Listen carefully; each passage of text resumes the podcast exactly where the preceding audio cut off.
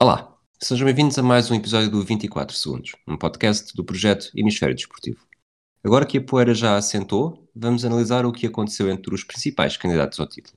Quem melhorou, quem piorou, quem podia ter ficado ainda mais forte e quem deixou coisas por fazer. Eu sou o Rui Silva e a convidada deste programa é a Clara Maria Oliveira.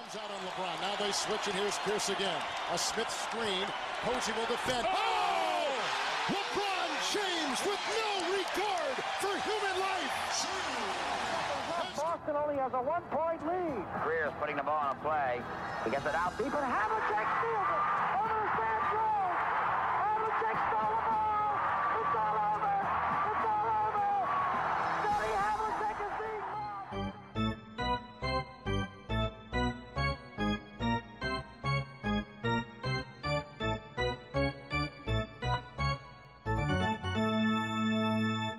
Olá, Clara, estás boa? Está tudo bem. Eu quero agradecer-te por estás aqui. Eu sei que o, o Dwight Howard começou por ser a primeira pessoa a confirmar, mas depois mudou de ideias e acabaste por ser assim um plano B. É verdade. Porque têm acontecido assim uns. Diz-me uma coisa: os Lakers foram campeões uh, no ano passado, no ano passado, que na verdade foi quase há, há duas semanas. Sim, E- passou muito rápido. Exato, pensar que passa, falta menos de, de um mês para começar a época, até é esquisito. Mas começando, começando a conversa nos Lakers, eh, saíram o Rondo, o Avery Bradley, o Danny Green, o Dwight Howard, Javal McGee e entraram Dennis Schroeder, o Ellis Matthews, o Montrezl Harrell e o Mark Gasol. É difícil fugir à ideia que os Lakers não só estão melhores do que o ano passado, como são claramente os principais favoritos ao título. Sem qualquer tipo de dúvida. Os Lakers, além de terem arrumado a casa, porque saíram alguns jogadores que eram fundamentais para o banco, mas eh, que saíram para dar espaço a outros, como o Mark, o Mark Gasol ou o Montrezl que ainda são melhores do que, do, que os, que saíram. E é sem dúvida cada vez mais a, a melhor equipa da NBA. E, e com estas trocas nota-se que tem um fio de um fio condutor que os vai levar eh, provavelmente à vitória mais um ano. Há uma coisa interessante nestas, nestas trocas, porque dos, dos jogadores que saíram, eu acho que o, o único problemático seria o Dwight Howard, mas essas histórias também já são antigas. Entre os que entraram, o, o Dennis Schroeder fez uma boa época em, em Oklahoma, mas também não era. É conhecido por às vezes gostar muito de, de atuar a solo. Eh, o Montrezl Harrell, de alguma forma, também foi visto como um, um foco de, de distúrbios nos Clippers, sobretudo ali a partir de janeiro, fevereiro, com alguns comentários que não caíram bem. Eh, O que é certo é que há uma diferença de analisar estes jogadores de forma individual e o que eles são e aquilo que eles conseguem, neste caso, de forma negativa, fazer, e depois enquadrá-los numa equipa onde há claramente um macho alfa, que é o LeBron James, que é claramente o maior macho alfa da NBA, em que, ok, se eles têm este valor e se vão para uma equipa eh, onde está o LeBron James, obviamente não vão pisar o risco, até porque sabem que qualquer coisa que não seja o título será uma desilusão. Portanto, se fosse noutra equipa qualquer, podia não ser bom. Uh, numa equipa do LeBron James, provavelmente a química não será um problema nunca, não é? Eu também acho que não, porque todos nós sabemos que quando os jogadores estão com o LeBron, sabem que estão um patamar atrás e não, não, não pisam o risco, como tu disseste. Antes de falarem, pensam que provavelmente o LeBron, que é o GM dos Lakers, como nós todos sabemos, um, acaba por, eh, se, se fazem algo, algo negativo, acabam por poder sair a qualquer momento. Nós começámos a nossa, a nossa conversa na costa oeste, haveremos de ir à costa leste. Portanto, se calhar agora fazemos uma pequena pausa, até para as pessoas saberem quem tu és. Tu tens um, um podcast chamado Coast to Coast, queres explicar um bocadinho? Além, além de, eh, para mim há duas coisas que te identificam. O podcast Coast to Coast e teres nascido no, num ano em que o Kobe Bryant foi campeão. E não é preciso dizer qual, as pessoas já percebem quão, quão Benjamin consegues ser e mesmo assim já estás aí na luta dos podcasts. É verdade, eu, eu criei o, post- o Coast to Coast há pouquinho tempo, nem um mês, já tenho cinco episódios. Eh, a minha ideia é basicamente recolher eh, testemunhos de- de- dos 30, ade- de 30 adeptos das 30 e- equipas do, da NBA e são testemunhos de, de adeptos que gostem da NBA, que queiram explicar o porquê da de gostarem da sua equipa, mas eh, às vezes é um pouco difícil porque temos, eh, temos várias bolhas de, de- de equipas mas está a ser uma tarefa que eu estou a gostar de, de ter. Quais é que já gravaste? Uh, Cavs, Equipas? sim, os Cavs, Warriors, hum, até me estou a esquecer agora, mas. mas Oklahoma City Thunder também, Oklahoma? City Thunder também. hum, mas agora não me estou a lembrar de todos porque Algum, Mas- Alguma equipa que estejas com mais problemas em encontrar adeptos? Até agora ainda não, porque tenho aos poucos tenho, tenho usado o Twitter como ferramenta de, de trabalho, digamos assim, e tenho encontrado com bastante facilidade. Muito bem, portanto já sabem quem nos está a ouvir. Eh, se forem adeptos de equipas esquisitas que não conhecem, que não conhecem outros adeptos dessa equipa, Eu mesmo acho que ainda não tenho- qualquer. Eu acho que ainda não tem ninguém dos, dos Atalanta Hawks, se alguém quiser. Ok, portanto já sabem, podcast Coast to Coast com a Clara Maria Oliveira. Agora, vamos recuperar a costa, ainda a costa oeste, até para não sairmos ali do, do Staples Center. Eh, os Clippers, depois de. Eu acho que os Lakers são os grandes, são os grandes campeões desta off-season e, e estão claramente mais fortes. Ainda assim, eu acho que as possibilidades dos Clippers serem campeões em 2021 também estão mais altas. E como é que eu consigo explicar isto? Eh, há mudança de treinador que eu não consigo ainda exatamente perceber que impacto terá com a saída do Doc Rivers e a entrada do Tyron Lue. Eh, curiosamente, os dois últimos treinadores eh, afro-americanos a serem campeões na NBA. Mas a saída do Montrezl Harrell, por aquilo que eu disse há pouco, que tinha sido um foco de, de, de instabilidade, e a entrada do Sérgio Ibaka, que acaba por ser um jogador que, que já jogou com, com o Kawhi Leonard, que está habituado a jogar em grandes equipas, que à falta de melhor palavra é um jogador mais calmo, acaba por ajudar, depois de na temporada anterior eh, os Clippers parecerem ter sido montados com base ali no, na lógica All-Star, em que, em que havia quase três jogadores para cada posição que pareciam ser, que pareciam ser bons. Agora a equipa está mais curta, um bocadinho mais magra, mas é capaz da química ser, ser melhor e isso acabar por mostrar em campo, eh, tendo em conta os objetivos. Principalmente com o Sérgio Ibaka, como tu disseste bem, que já conhece bem o Kawhi Leonard, e sentia-se, não sei se concordas, no ano passado, os Clippers parecia que não tinham ali uma base coesa de, de, de amizade, Exato. de cooperação, porque notou-se quando eles caíram no, nos playoffs que, que faltava ali faltava mais coesão e, e, e claro que isso se nota. E com, com o Sérgio Ibaka, eu acho que hum, se ganha um, um- quase um capitão, mesmo chegando agora e, e não conhecendo a cidade, mas hum, e também tem o Luke Kennard, que é mais novo, mas acho que também vai acrescentar algo de bom aos Clippers. Portanto, eu acho que hum, tem o plantel mais curto. As pessoas podem achar que por terem, por terem perdido o, Arrow que, que pode ter eh, assassinado, entre aspas, algumas, algumas, alguns problemas defensivos, mas mesmo assim acredito que, que são um- os crónicos candidatos ao título também. Muito bem, por falar em, em crónicos candidatos ao título, falando de uma equipa que agora já não é crónica candidato ao título, pelo que eu percebi, tu és adepta dos Warriors. Sou assim. Diz-me, faz-me o, teu, faz-me o teu diagnóstico, nem vou falar sobre, sobre o que se passou com os Warriors nas últimas semanas, eh, draft, chegadas, lesões.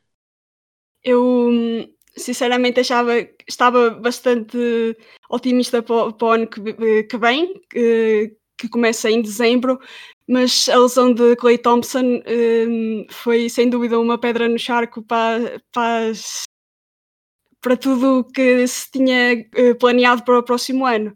Mesmo no draft, eu achava que, como foi no dia em que se soube da lesão, mais ou menos, eu achava que se ia que não se ia draftar o James Wiseman, mas talvez o Lamelo, mas eh, os GMs, os GMs eh, notaram que, que era o caminho a seguir e continuaram. E o que é que achas que, que se pode esperar desta época? O título, o título está claramente. Quer dizer, diz-me tu, achas que está claramente fora de hipótese ou ainda há um cenário em que o Clay Thompson possa regressar? Difícil, tendo em conta que a época também vai ser mais curta. Eu achava, como eu te disse, eu achava que, que éramos candidatos ao título até saber da notícia do Clay Thompson. Eu não vou mentir ao dizer que me caiu um bocado o coração quando soube da notícia, porque com Clay Thompson as equipas ganham logo outra. Quando tens Clay Thompson, claro que tu queres ter os melhores e, e perdes o perdes a- o melhor amigo de Stephen Curry e é perdes tudo. Imaginem ficar, ficares eufórica para uma nova temporada, contratar, contratar e recrutar um dos melhores free agents do, que Sim. estava no mercado e depois ele lesionar-se aos 5 minutos do primeiro jogo. É uma, É história, é, é uma história aberta, poderá ser o Gordon Hayward, poderá não ser. Olha, É verdade. escutámos os Lakers, os Clippers, os Warriors. eh, para ti, quem é que, tirando os Lakers que já falámos, quem é que foi o grande vencedor desta, destas semanas? Claramente os At- At- Atlanta Hawks. Muito bem. Porque eu acho que o, o que é, mesmo com estas contratações, é a pedra basilar da equipa, que precisava de jogadores que, que se complementassem bem e, e os Hawks fizeram as contratações muito bem feitas eh, para, para que o Trae Young para o ano ainda tenha melhores números do que o que tinha. Provavelmente não tão altos, porque tem jogadores que, que vão distribuir melhor os pontos, mas eh, ainda em qualquer, em qualquer momento podemos ver os, os Hawks no, no- no- nos playoffs, sem dúvida. É, achas então que é, que é claramente. Seja, as mexidas chegaram o, o Rondo, o Chris Dunn, ambos para que acabaram por jogar com o Trae de alguma forma. Depois o Bogdan Bogdanovic, que saiu de Sacramento e, e escapou. Foi a novela da Bucks. semana. A novela da semana, exatamente. O Danilo Gallinari também, portanto, eventualmente poderemos ter um 5 inicial com o Trae Young, o Bogdanovic, o Gallinari, o John Collins e o Clint Capella. Não necessariamente, mas poderá ser um dos 5 em Poderá campo. ser um dos cinco. Eh, olhando para esta equipa, isto é claramente eh, um 5 para playoffs, não é? Eu concordo plenamente, porque tínhamos uns Hawks completamente hum, nos últimos lugares a lutar pelos últimos lugares da Conferência Este e de repente houve um boost nesta free agency que trouxe jogadores que podem eh, mudar completamente o rumo do franchise. Eu sou uma grande fã do Bogdan Bogdanovic, acho que é, é um dos jogadores europeus mais um dos melhores jogadores europeus da NBA e com os seus passos maravilhosos de, de costas pode ajudar muito o Young. Nós já, já acabámos por aflorar aqui bastante o que é que se passou com, com os Bucks e já que falámos da novela do Bogdanovic, uh, vê lá se concordas com esta ideia, que até eu, pelo- acho que foi no podcast do Zach Lowe que se falou um bocadinho disto, mas os Bucks estão, para mim, claramente melhores do que estavam na época passada, mas piores do que estavam há duas semanas quando se anunciou que o Bogdanovic ia para a equipa.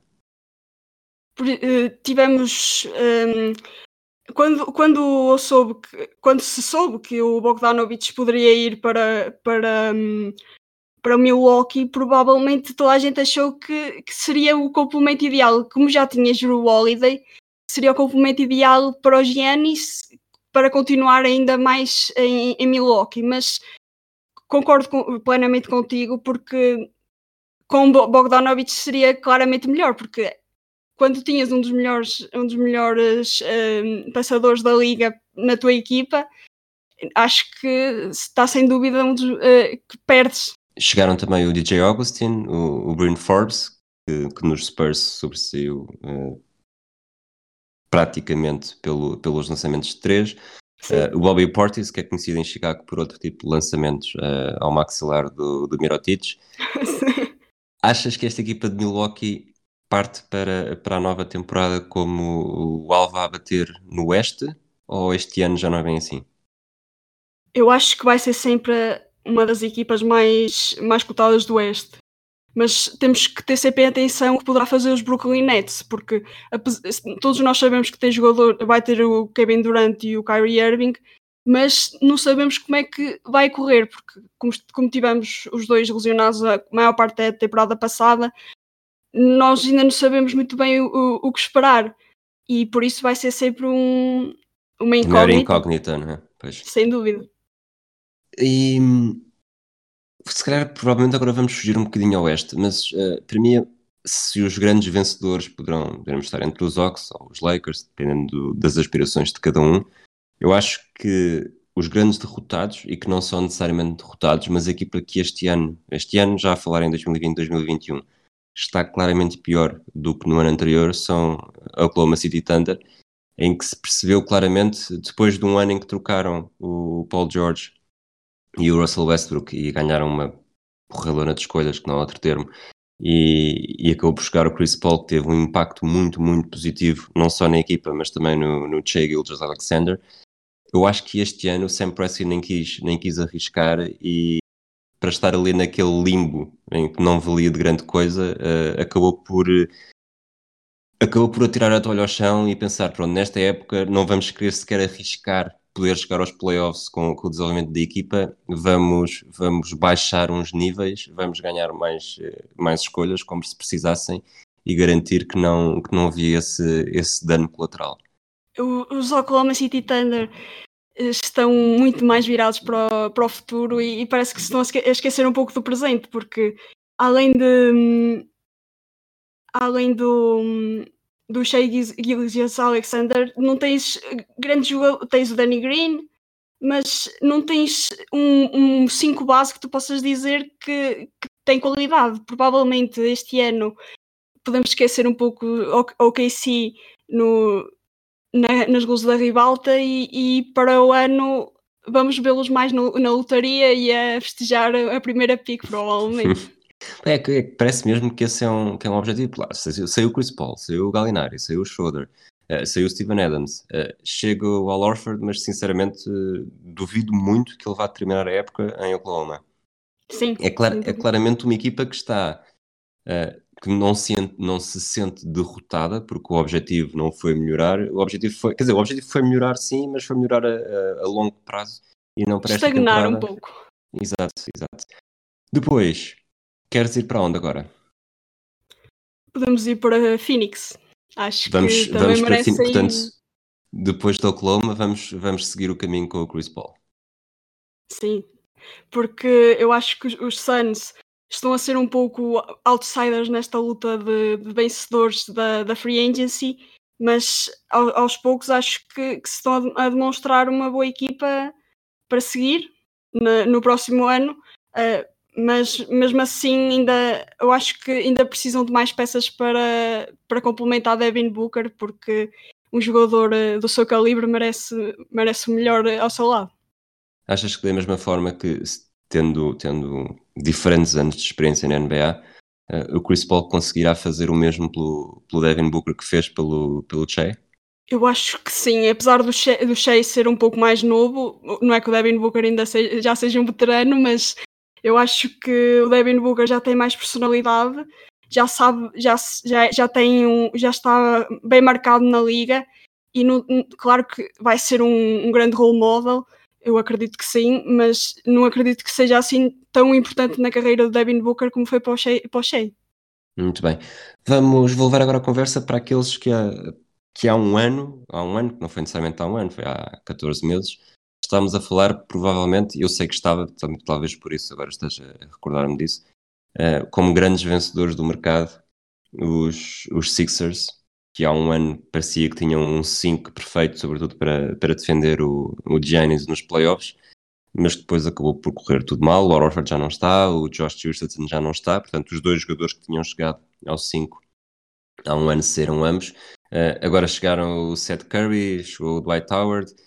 Uh, achas que estes Sixers acabaram por seguir o caminho de alguma forma dos Clippers, em que a equipa no papel poderá parecer pior, mas na prática vai estar mais adequada à realidade, sem esquecer que, que Doc Rivers não é um treinador qualquer, não é? Não, não estando a atacar o Brett Brown, mas, mas o Doc Rivers tem mais anos disto e, e tem anos bons disto.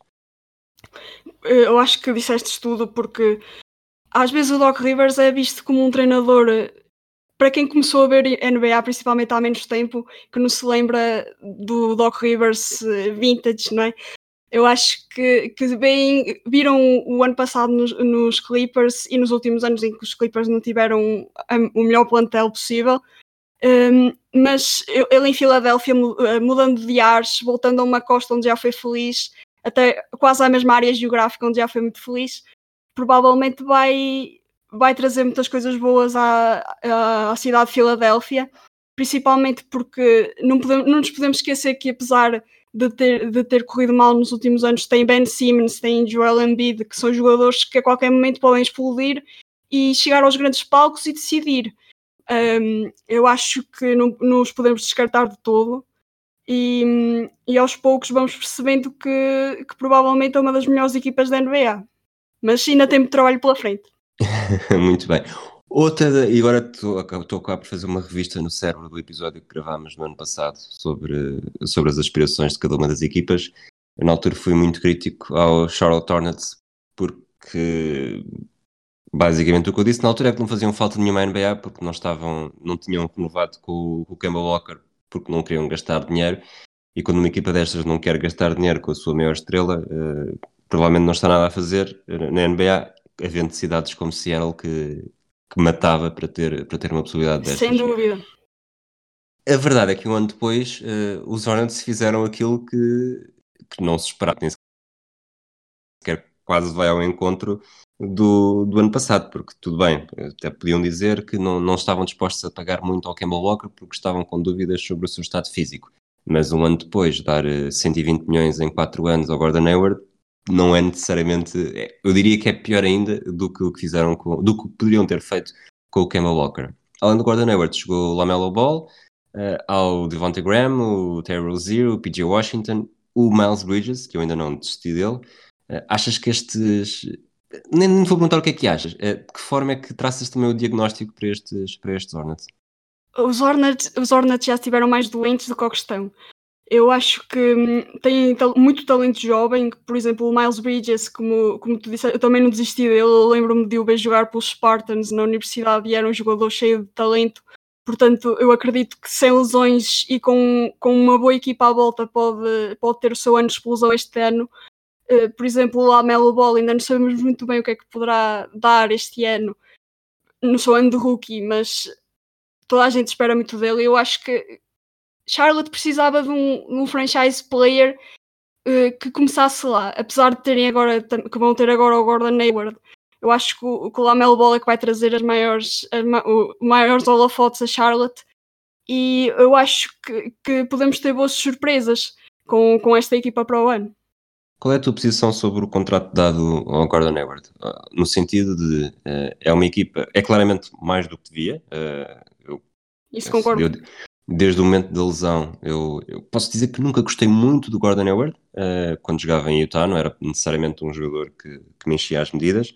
Estava claramente a torcer que ele fosse para os Celtics e a partir do momento em que se lesionou, mais do que, do que pelo jogador em si, senti muita empatia com a pessoa e com a família que, que muda a vida, tem uma opção que é, para todos os efeitos, é complicada e depois aos 5 minutos de, de campeonato acaba por ter uma, uma lesão gravíssima que o deixa um ano de fora e, e de alguma forma ainda não claramente recuperado, mas não seja de confiança. Por outro lado, estamos a falar de uma equipa de Charlotte que, que nesta luta da, da free agency não consegue rivalizar com, com os grandes mercados. Eh, Percebes esta lógica de, de gastar eh, muito mais do que, do que se devia com um jogador apenas para garantir que se consegue, porque de outra forma só, só construindo através de trocas e de, e de draft? Eu acho que, que o Gordon Hayward é um jogador que pode, que pode trazer muito à cidade de Charlotte, mas também, como tu disseste, pode dar completamente o contrário, porque é um jogador que é muito pouco consistente dentro do campo, não só pelas lesões, mas também em termos de contributo à equipa. Eu já, já o vi capaz do melhor e, de- e do pior e, e nos anos em que esteve, esteve na NBA, por isso eu acho que dar um contrato tão grande a um jogador a quem tu não podes dar, a- a- que não te pode dar as garantias suficientes de que pode, de que pode ser um bom jogador é sempre um risco, mas eh, só, só vendo dentro do 5 inicial de Charlotte é que poderemos dizer mesmo o que poderá dar eh, à cidade.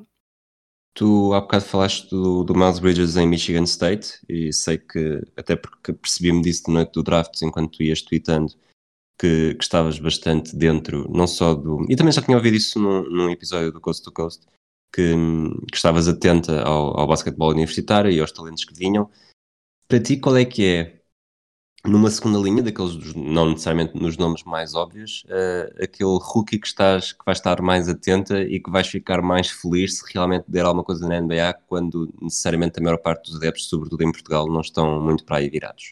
Eu, eu acho que toda a gente conhece o Dani Abdia, mas como caiu tanto no, no, no draft, eu acho que é, que é o jogador que eu estou mais dentro e que acho que vai dar mais à NBA nos próximos tempos. Mas também gosto muito do, do Obi Toppin, que foi muito criticado por, pelos adeptos dos Knicks, mas eles também criticam tudo. é? Exato.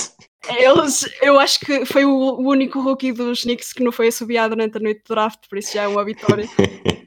Eu acho que por isso eu, eu gosto muito desses dois, mas também gosto muito do, do Nico Mannion, que caiu para os Warriors e fiquei bastante contente. Gosto muito do Trey Jones, Devin Vassell. O Devin Vassell e o Trey Jones nos San Antonio Spurs foram duas escolhas que eu fiquei muito contente, porque acho que encaixam perfeitamente na equipa. E, e esta, esta, eu acho que esta classe provavelmente não é a melhor eh, em termos de nomes, mas vão ser jogadores muito importantes na rotação ao, longo dos, dos próximos anos. Muito bem. Sabes que eu vou fazer um bocadinho de batota e o rookie que para mim estou mais. É uma batota que na verdade já fiz há 3 ou 4 anos. Uh, o rookie que eu estou mais entusiasmado de ver na NBA é o, o argentino Facundo Campazzo, que chega do, que chega do Real. Madrid, vai para os Denver Nuggets. É batota, porque pá, chamar rookie é um bocado. é, O que estava a fazer referência Mas é ao- ao- rookie, não é? Exato, exato, ao Milos Teodosic, que, que acabou por, por ter uma lesão. eh, chegou um bocadinho, chegou mais velho e depois teve logo uma lesão nos Clippers que, que afetou um bocadinho a temporada e acabou por não dar nada daquilo que estava à espera. Mas o, o Campazzo, eu até disse quando, quando, foi, quando a notícia foi dada, quando ele vai para os Nuggets, eu, disse que de 0 a 10 em euforia estava em, em 7 na escala de, de Milos Teodosic. Teodosic para mim está a um nível um bocadinho acima ainda, mas acho que o Campazzo também se fizer tudo aquilo que consegue, vai ser um jogador espetacular que os americanos que não o conhecem tão bem necessariamente eh, vão adorar. E eu acho que caiu numa equipa que está motivada, que são os Denver Nuggets, que apesar têm jogadores como o Jamal Murray, o Michael Porter Jr., que podem ajudar bastante a- ainda mais a- ao, ao talento de- dele. Eu acho que caiu na equipa perfeita, quase. Muito bem. Agora, estamos aqui a começar a escutar equipas para falar. eh, se calhar os, os Blazers, só para não, para não ignorar, falou-se muito de, de serem uns dos, também uns, de alguma forma, campeões desta free agency. Chegou free agency deste mercado, não necessariamente, não foi tudo através da, da free agency, tanto que o Enes Kanter volta numa troca, o Robert Covington chega numa troca, depois assinam também com, o- com o Harry Giles. Alguma conclusão? Mudando um pouco de. Não é bem mudar de Força. assunto, mas dentro dos, dos, dos Trailblazers, eu gosto muito do Harry Giles, que ele, para quem não conhece, ele era a grande promessa do basquetebol universitário quando chegou a Duke, mas teve duas lesões nos joelhos e eu acredito que provavelmente em Portland vai demonstrar mais do que em Sacramento, que é um jogador eh, com muita qualidade e, e, em, contratar o, o próximo campeão do Dunk Contest, que é o Derek Jones Jr. pelo menos vão, provavelmente vão ter esse troféu. E eu acho Portland é aquela equipa que todos esperamos sempre mais, porque temos o Damian Lillard e o CJ McCollum, mas acaba, acabamos sempre por, ao longo, ao longo da temporada, perder um pouco da esperança na, na equipa. Não sei se me estou a fazer entender, porque sim, sim, sim. porque os, os- o Damian Lillard é, é provavelmente um dos meus jogadores favoritos na NBA e, e e- quase certeza que nunca vai sair de, de Portland a não ser que aconteça, aconteça algo de, de extraordinário e, e- eu gostava de ver mais de Portland mas eh, com, estas, com estas trocas que chegou o Robert Covington, chegou o Ennis Cantor principalmente o Ennis Cantor estou- quero ver o que é que ele vai fazer eh, em Portland mas eh, é um- mais uma das incógnitas. Nós nunca sabemos muito bem o que é que vamos esperar sobre da Portland. Para, para começarmos a determinar eh, pequenas, pequenas notas, o- os Raptors perderam o Ibaka e o Gasol, chegou o Aaron Baines, que está a lançar de 3 como, como não lançava há, há 3 Sim. anos. O Ricky Rubio regressou eh, a Minnesota, vai estar com o D'Angelo. Russell e o Carl Anthony Towns. E em Houston, que aqui há duas semanas estava a dominar completamente a agenda com as possíveis trocas do Westbrook e do James Harden, para já está tudo igual. Chegou o Christian Wood, chegou o Damarcus Cousins, que acaba por ser uma aposta, uma aposta no escuro. Eh, Como é que vês os Rockets? O que é que achas que vai acontecer com os Rockets daqui a. Como é que os Rockets vão estar daqui a sete meses? Eu, eu não gostava de estar no lugar de, de ninguém dos Rockets, porque os Rockets são, são uma equipe, são quase uma casa a arder. Já estiveram mais durante as últimas semanas, agora o fogo está mais controlado, mas eu acho que daqui a sete meses poderemos ver uma equipa a lutar pelos playoffs, mas vai depender muito das trocas e, das, e, de, e de tudo o que vai acontecer até lá. Pois era nesse, era nesse sentido que eu te estava a perguntar. Achas que daqui a. Quem é que vai estar na equipa daqui a sete meses? Ou seis, cinco meses? Eu acredito, isto pode ser um- uma aposta um pouco, um pouco estranha, mas eu acho que vai estar eh, Westbrook e Arden vai sair, entretanto, não sei para onde, provavelmente será Brooklyn, ainda não se sabe muito bem, mas provavelmente Westbrook vai ficar eh, contra a sua vontade na equipa e, e a partir daí é, é- é apostar no futuro e, e provavelmente entrar em rebuild no fim da, da temporada, por- porque provavelmente Westbrook acabará por sair mas isto pode ser sempre uma aposta no escuro. É, claramente, sim, sim. Eu, sabes que eu acho, já estive mais. Já estive mais inclinado para uma troca. Eu, neste momento até acho que a poeira começou a assentar. Não me admirava que fossem exatamente com este, com este plantel e a época até acabasse por correr bastante melhor do que se espera. E daqui a um ano estarmos a dizer, pois, nós quando a época começou achávamos que ia ser uma, uma asneira e ia ser completamente diferente, mas eles deram mais uma oportunidade e na verdade até correu bem. Mas é só uma das muitas hipóteses. Claro. Um, tens mais alguma coisa para dizer sobre alguma equipa? Nós não falámos dos Celtics, eu acho que não, não estou necessariamente a fugir a falar dos Celtics, mas eh, não aconteceu necessariamente nada de relevante. Sim, Estão, Ah. estão pior, acho que estão piores do que estavam ano passado, mas não é relevante o suficiente para estarmos necessariamente a falar aqui mais, mais aprofundadamente. sim, temos os Pistons que estão muito virados para os centers. Mas- eu, acho, mas- eu, eu agora todos os dias quando saio de casa, eh, para o meu passeio higiênico ou para ir às compras, eu confirmo sempre se o poste de eletricidade ainda está na rua ou se também já foi levado para Já foi para Detroit. É verdade. Depois, mais alguma coisa? Acho que já abordámos quase todos os temas. Não- acho que agora não me estou a lembrar de mais nenhum, nenhuma equipa.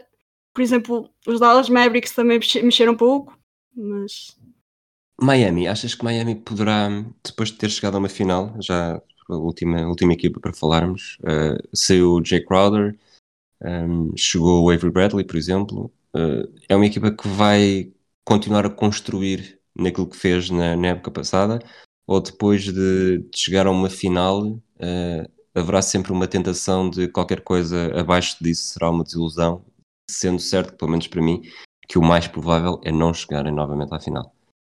Eu acho que os Heat este ano, como já foram à final, já não vão ser aquela surpresa.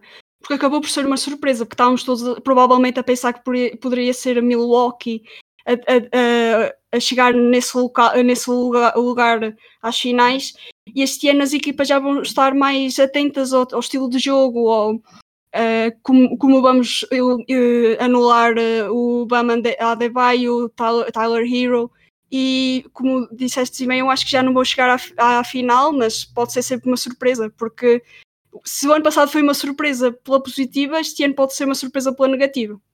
Exatamente. E, assim, para todos os efeitos, eles podem fazer exatamente o mesmo em termos de jogo e em termos de, de qualidade. Eu acredito que, o- sobretudo, o Tyler Hero possa dar ainda mais um salto, mas ainda assim não ser suficiente. não é? Eles podem, o ano passado podem ter sido 7 e este ano vão ser 8, mas o 8 não é suficiente para, para os novos de, de outra equipa que surjam, seja, seja Milwaukee, seja eventualmente Brooklyn. Eu não estou muito, eh, como dizer, otimista com o futuro de Brooklyn, mas. eh, Logo se vê. Eh, Acho que o, mais seja, o, Kevin, o, Kevin, o Kevin Durant sozinho consegue vencer uma conferência também. Portanto, nunca, nunca fiando, também não confiem na minha, na minha inclinação. Vamos então avançar para o último segmento. Este é o episódio 52 eh, regular.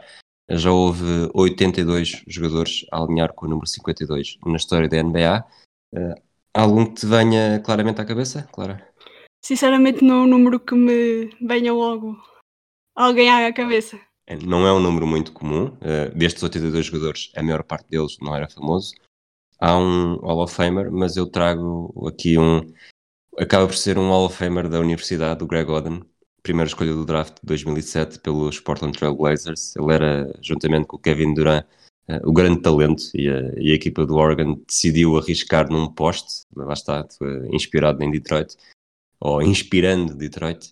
eh, uma lesão no joelho impediu de competir na primeira temporada e nunca foi nada do que se esperava dele. Ele faz duas épocas em Portland, depois eh, com o número 52, um total de 82 jogos, 50 como titular, uma média abaixo dos 10 pontos e dos 10 ressaltos. Eh, Depois falhou mais três temporadas por lesão e despediu-se da NBA em 2013-2014 em Miami, ao lado de LeBron James, eh, fazendo apenas 23 jogos com menos de 10 minutos de média. E nesta temporada já nem joga com o 52, joga com o número 20.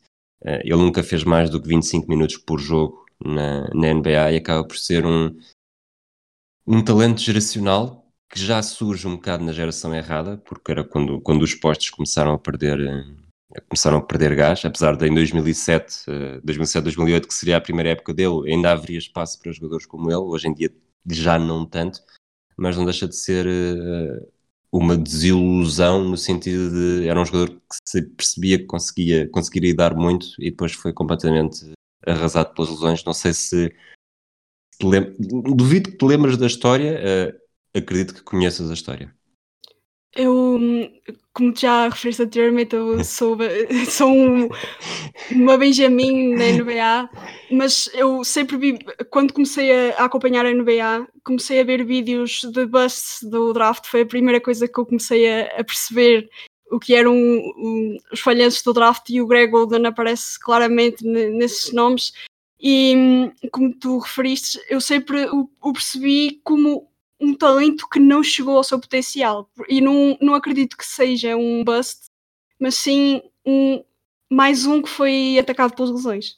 É assim que eu guardo. É, ele não é claramente um Anthony Bennett, é claramente um jogador que tinha, pá, não se- eu acho que não seria um Kevin Durant, sobretudo neste, nesta geração da NBA, mas eh, tinha, tinha talento e ele leva, ele leva a equipa do Ohio State à final do, do, da March Madness, sim, tanto que é nesse dia, nesse dia da final em que ele joga, ele joga com o Mike Conley, que, que eu vou à procura de um link para ver a final e, e apanho-me a ver beisebol e a partir daí também nunca mais parei de ver beisebol mas isso são, são outras histórias, histórias para outros podcasts. Claro, uma última pergunta para ti. Tu nasceste, lá está, nasceste no ano do título do Kobe. eh, os primeiros jogadores da NBA com a tua idade estão a, têm estado a chegar agora à NBA. Isso tem sido, tem sido diferente para ti. Começas já, já deste por ti a olhar para aquele jogador e a pensar: olha, este, este tem a minha idade e está aqui. É verdade, principalmente quando vi o Tyler Hero o ano passado na final, eu assim, eu estou a estudar e, e há pessoas da minha idade que estão a- na televisão a ser melhores do que eu, mas já, já começo a lidar muito bem com isso.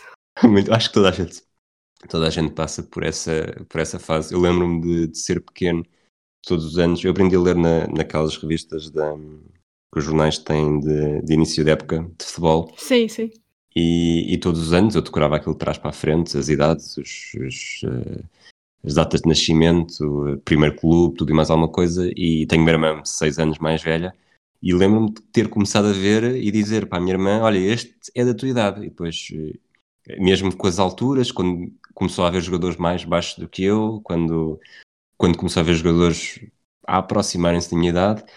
E, e acho que é sempre é uma coisa pela qual todos nós passamos e não deixa de ser curioso. Eu acho que da NBA não me lembro necessariamente de ter passado por essa fase, até porque eu só, só recuperei a NBA, vamos dizer assim, já no, no segundo ou terceiro ano da faculdade, mas não deixa de ser curioso que estejas a passar por essa fase agora. E o Tyler Hero é um excelente espécime para utilizares como modelo. É verdade. Eu, eu tenho o Tyler Hero, desde que che- chegou à universidade, eu já via highlights dele no high school e sempre foi um jogador que eu olhei e, e sempre gostei, porque aquele trash talk e tudo é, é um, um modelo a seguir. Para, para mim, sempre foi. Olha, boa ideia. Fazemos um de jogadores jovens e não necessariamente os mais óbvios. Se, se, se a Clara Maria Oliveira fosse contratada para ser GM do, de uma equipa portuguesa da NBA, criava-se agora aqui uma franchise em Portugal e podias, podias fazer um draft de jogadores mais jovens, não, não necessariamente figuras de uma equipa, portanto não vale Giannis nem. E não vale Zion, qual era o teu 5? Portanto, a primeira escolha era o, o Tyler Hero, Não, que, eu que acho outros quatro que... jogadores é que juntavas? O Tyler Hero já te estou a obrigar, não mesmo que não Sim, Taylor Hero sim. Mas também gosto muito do Ben Simmons. Ok. Ben Simmons, aqui uma escolha um pouco à... não indo por, por, eh, por posição, porque eu gosto muito de guards, por isso provavelmente vai- ia ser só quase uma equipa de guards, mas gosto muito do Kobe White também. que é uma, é uma escolha um pouco, pouco consensual.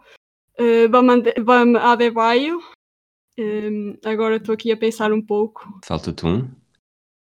pois aqui já vai ser um pouco mais difícil. Portanto, Mas- eu diria, tens Tyler Hero. E Table. Ok, e achas que essa equipa ganha, essa, a, tua equipa de guards ganhava a equipa de postos de Detroit? Eu acho que sim. Eu também acho. Eu também acho sim. que basta, basta o Tyler Hero. Muito bem.